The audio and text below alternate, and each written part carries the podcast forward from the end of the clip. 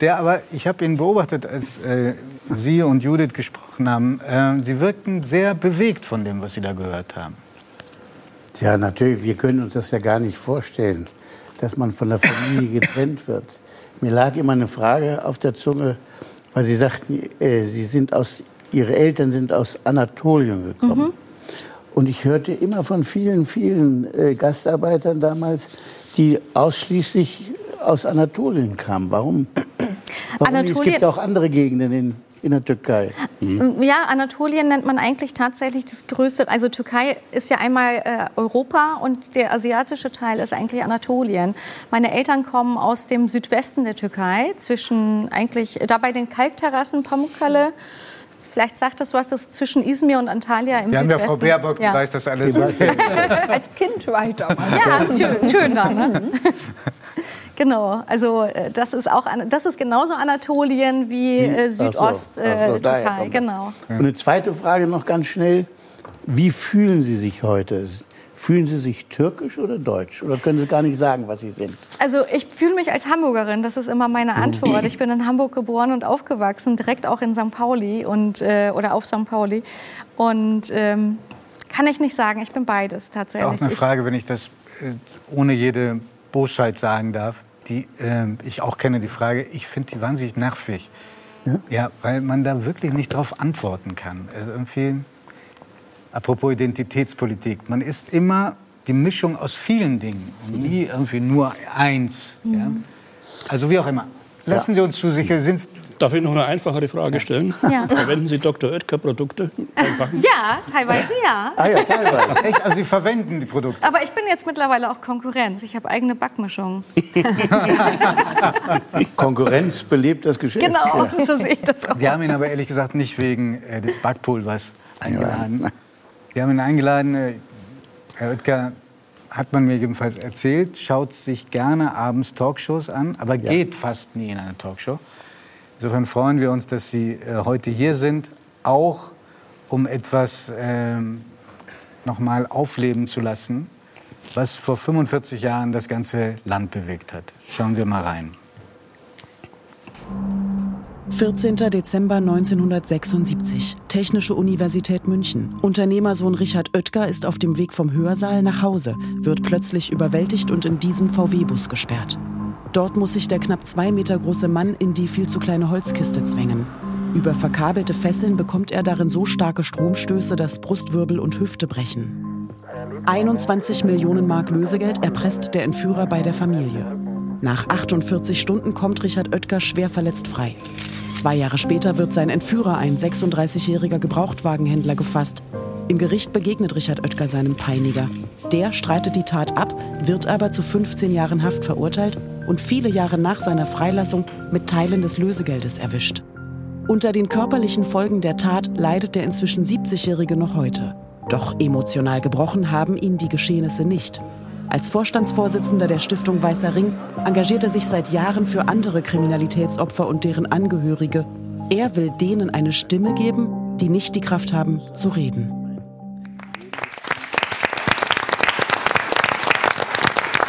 Wie lange hat es gebraucht, bis Sie sagen konnten, so wie Sie es uns bei uns gemacht haben, Sie können diese Bilder zeigen? Das hat gar nicht lange gedauert. Mhm. Das ging alles erstaunlich schnell. Mhm. das war für mich selbst überraschend, dass ich psychisch erstaunlicherweise nie darunter gelitten habe. Mhm. Ganz am Anfang, als ich die ersten zwei Nächte im Krankenhaus war, muss ich wohl geträumt haben und im Traum gesprochen haben. Und dann hat man mir gesagt, da hat man mich aufgeweckt und hat mich gefragt, ob ich äh, wüsste von dem Traum. Nein, wusste ich nicht. Und hat mir vorgeschlagen, doch einen Psychotherapeuten zu mir kommen zu lassen. Und da habe ich eingewilligt. Und dann kam also nächsten Tag einer im weißen Kittel, der ganz vorsichtig an die Tür klopfte und stellte sich vor, als Dr. Angstwurm. Und da habe ich mir gedacht, na ja, das ist so eine gewisse Situationskomik. Ne? Und das ist ein ganz besonders netter Mann gewesen. Und wir haben uns äh, zweimal zwei Stunden unterhalten und kamen beide zum Ergebnis, erstaunlicherweise, dass ich nie wieder psychotherapeutische Hilfe brauchte. Und Sie haben auch nie wieder Hilfe in Anspruch genommen? Nein. In den ganzen 45 Jahren seitdem? Nee, nein. Vielleicht wäre es besser gewesen. Das müssen die anderen sagen. Sie wirken ja, ja. nicht so. Sie wirken nicht so. Ja, ja. Nein, das brauchte ich nie. Sie sind ein Mensch mit, so wirken Sie jedenfalls, mit erstaunlich viel Optimismus, auch Lebensfreude. Wie erklären Sie sich das ein Ereignis, das grausamer kaum hätte sein können? Weil es war, wir sind jetzt sehr schnell in, dieser, in dem Zuspiel drüber hinweggegangen, aber es war Folter im schlimmsten Sinne, die sie auch fürs Leben gezeichnet hat. Wir, wir, ohne jede externe Hilfe, was war das, was Ihnen geholfen hat? Warum sind Sie so darüber hinweggekommen? Das ist sehr vielfältig. Also ich habe die ganz tolle Veranlagung, Optimist zu sein. Das waren Sie auch vorher schon. Das war ich auch vorher schon. Mhm. Ich war auch vorher immer schon fröhlich. Mhm. Ich habe das Glück wirklich gehabt, dass ich mich sehr schnell in der Kiste auf ein Ziel konzentriert habe. Also Welches war das? das mein Ziel war es, am Zeitpunkt X, den ich ja nicht kannte, wann ich freikommen würde, aber da war ich ja schon Optimist, dass ich irgendwann lebendig freikomme und dann der Polizei so viel wie möglich Details nennen kann. Mhm. So habe ich mich darauf konzentriert, so viel wie möglich mir zu merken. Ob das Uhrzeiten waren, wann, wann ich irgendwelche Geräusche gehört habe oder Gespräche, die ich mit meinem Entführer geführt habe. Sie kennen ja wahrscheinlich das Stockholm-Syndrom. Das ist dann, wenn man so eine Art, wenn ich das mit eigenen Worten erklären kann, wenn man denjenigen, die eigentlich einem was Böses getan haben, äh, noch dankbar ist für gewisse kleine Gefälligkeiten, die sie einem zukommen lassen. Also ich möchte ja nicht ganz korrigieren, ich will nur einfach hinzufügen, das ist das eher... ein Freund macht, ja? Ja, das ist eine psychologische Annäherung zwischen ja. Geiselnehmer und, und Geisel. Und ich kannte das und äh, habe mir gesagt, also das werde ich jetzt forcieren.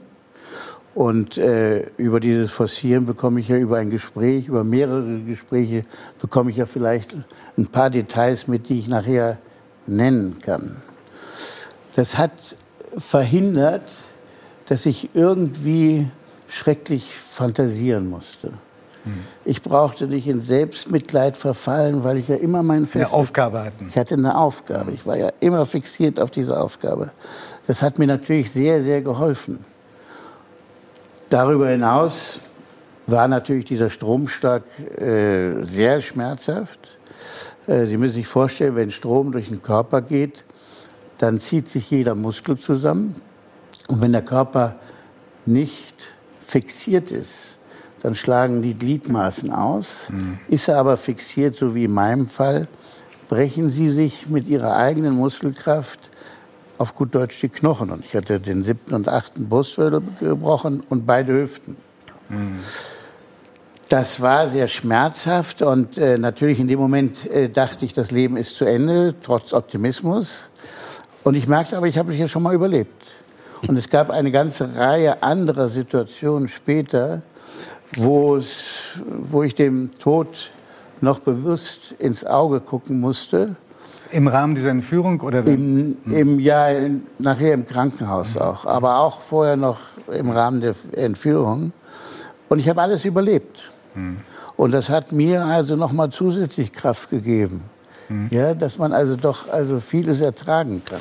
Es gibt ja bei vielen Menschen, vielleicht kommen wir nachher noch darauf zu sprechen, weil Sie sind ja Vorstandsvorsitzender einer Vereinigung, die sich um die Opfer von Gewalt, Unrecht, Verbrechen kümmern. Und nicht alle kommen so raus aus so einem traumatischen Erlebnis wie Sie. Aber neben dem Trauma, das man selbst ähm, erfährt, gibt es ja noch eine andere, ähm, ein anderes Phänomen, was einen zerfressen kann innerlich.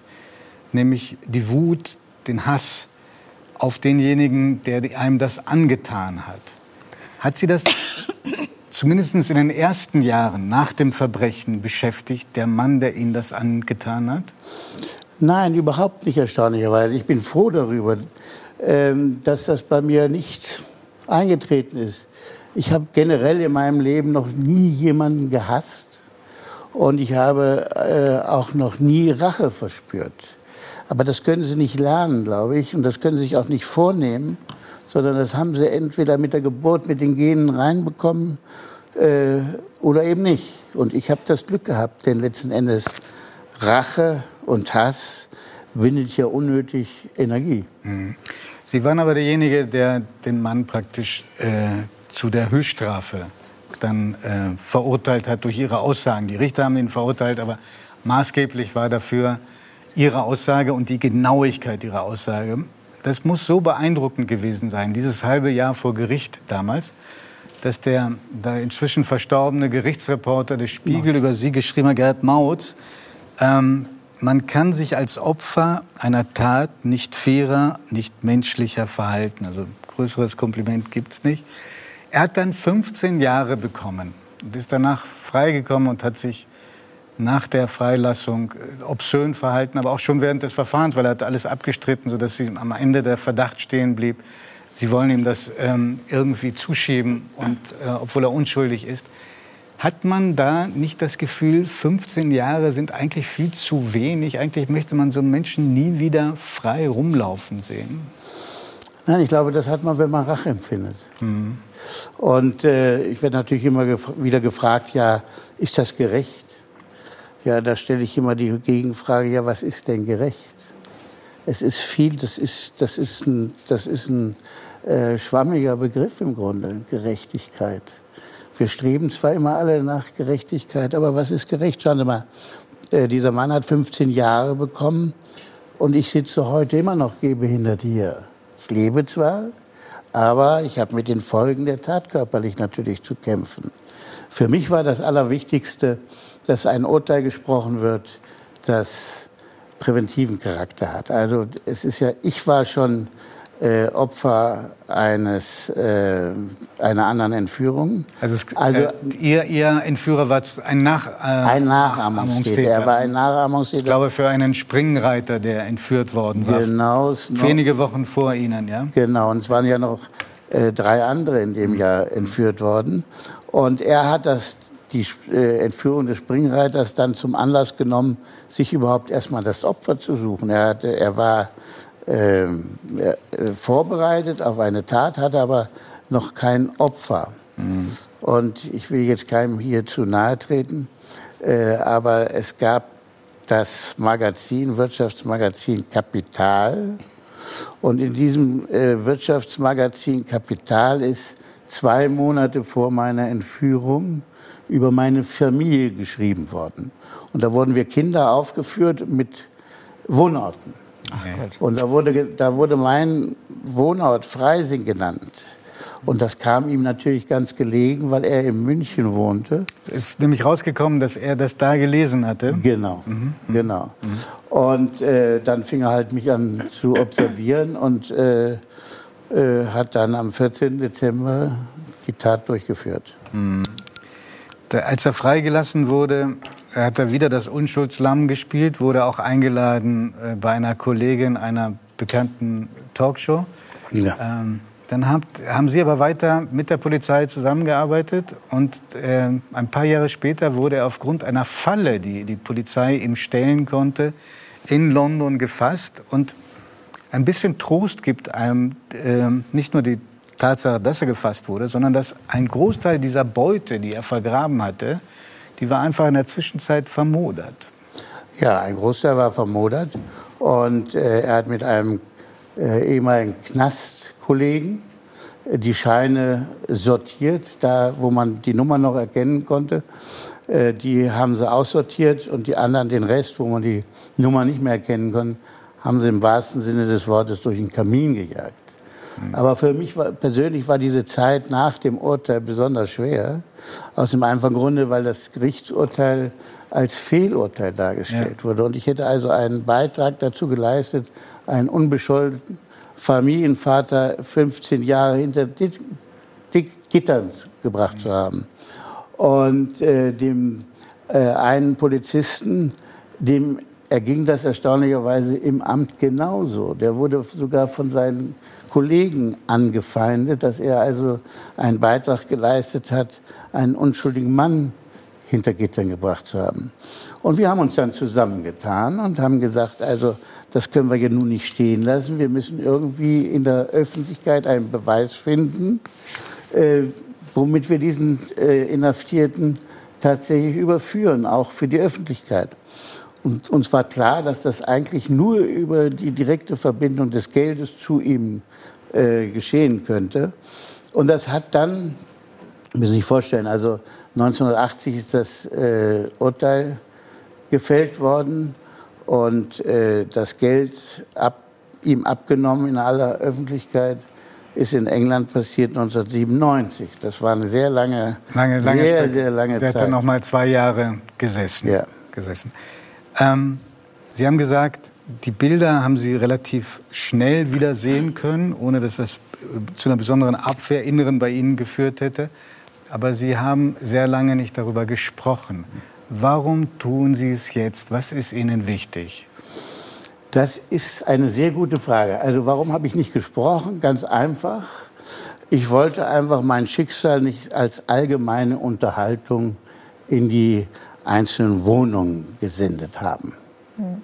Also ich wollte genau das nicht, was wir heute machen. Ich bin erst in die Öffentlichkeit gegangen, als äh, der Zloff Das war der sein- Entführer. der Entführer sein, sein Buch, die Filmrechte verkaufen wollte. Und er hatte dafür in Liechtenstein schon eine äh, Stiftung gegründet. Und ich war, mein Ziel war immer parallel, dass ein Täter auch keinen Zweitnutzen haben durfte. Nee, er durfte also, ich wollte verhindern, dass er über den Film ein, ein Honorar bekommt. Und dann hat mich ein Freund draufgebracht, dass ich das nur verhindern könnte. Juristisch war das damals nicht möglich, äh, dass, das, dass ich das nur machen könnte, indem ich einem Film zustimme, der aus Opfersicht gedreht wird. Und da musste ich, in dem Zusammenhang musste ich das erste Mal an die Öffentlichkeit gehen. Ich habe ja bis dahin nie ein einziges Interview gegeben, auch keine Fotos machen lassen. Und danach kamen natürlich äh, so und so viele Nachfragen. Ja? Und dann habe ich mich, ich bin ja im Weißen Ring, dann äh, habe ich mich mit dem Weißen Ring äh, beraten und dann haben die gesagt, ach, Sie, wir können jetzt nicht vom Weißen Ring immer sagen, es wird immer nur über die Täter äh, gesprochen und berichtet äh, und zu wenig über die Opfer. Äh, jetzt müssen Sie einfach das über sich ergehen lassen. Und äh, dann wurde durchgesprochen, in welche Talkshows. Ähm, und so kam es dann, dass ich also in die eine oder andere Talkshow äh, gegangen bin. Aber das ist schon lange her. Und äh, ich stellte fest, dass erstaunlich großes Interesse war. Und äh, ich habe mich immer gefragt, ja, warum interessieren sich die Menschen eigentlich? Wirklich? Das kann man, ja. Doch, doch. Sie sehen ja auch hier, wie alle Ihnen zuhören. Ja, damit hatte ich gar nicht gerechnet. Ähm, ich weiß nicht, ob Sie noch auf das Thema kommen. Ich habe ja einmal gesagt äh, und auch gefühlt, ähm, dass mit dem 14. Dezember eine ganz, ganz große Hand in mein Leben gekommen ist und mich aus dem einen Leben 14. rausgenommen hat. Dezember war der Entführungstag. Ja. Und in ein anderes geworfen hat. Weil ich, ich hatte das Gefühl, weil ab dem Zeitpunkt waren mehr oder minder alle Menschen mir gegenüber verändert. Die, anderen waren, die einen waren besonders neugierig, die anderen äh, haben sich vor mir weggedrückt. Regelmäßig, Weil Sie nicht wussten, wie Sie ihnen begegnen sollen. Genau, weil sie nicht wussten, wie sie mit mir umgehen äh, sollten. Äh, es war eigentlich keiner mehr so, wie er früher war. Herr Weder. Freunde, Familie noch Fremde. Auf einmal hatte ich mit ganz fremden Menschen zu tun, äh, die sich dann für mein Schicksal interessierten.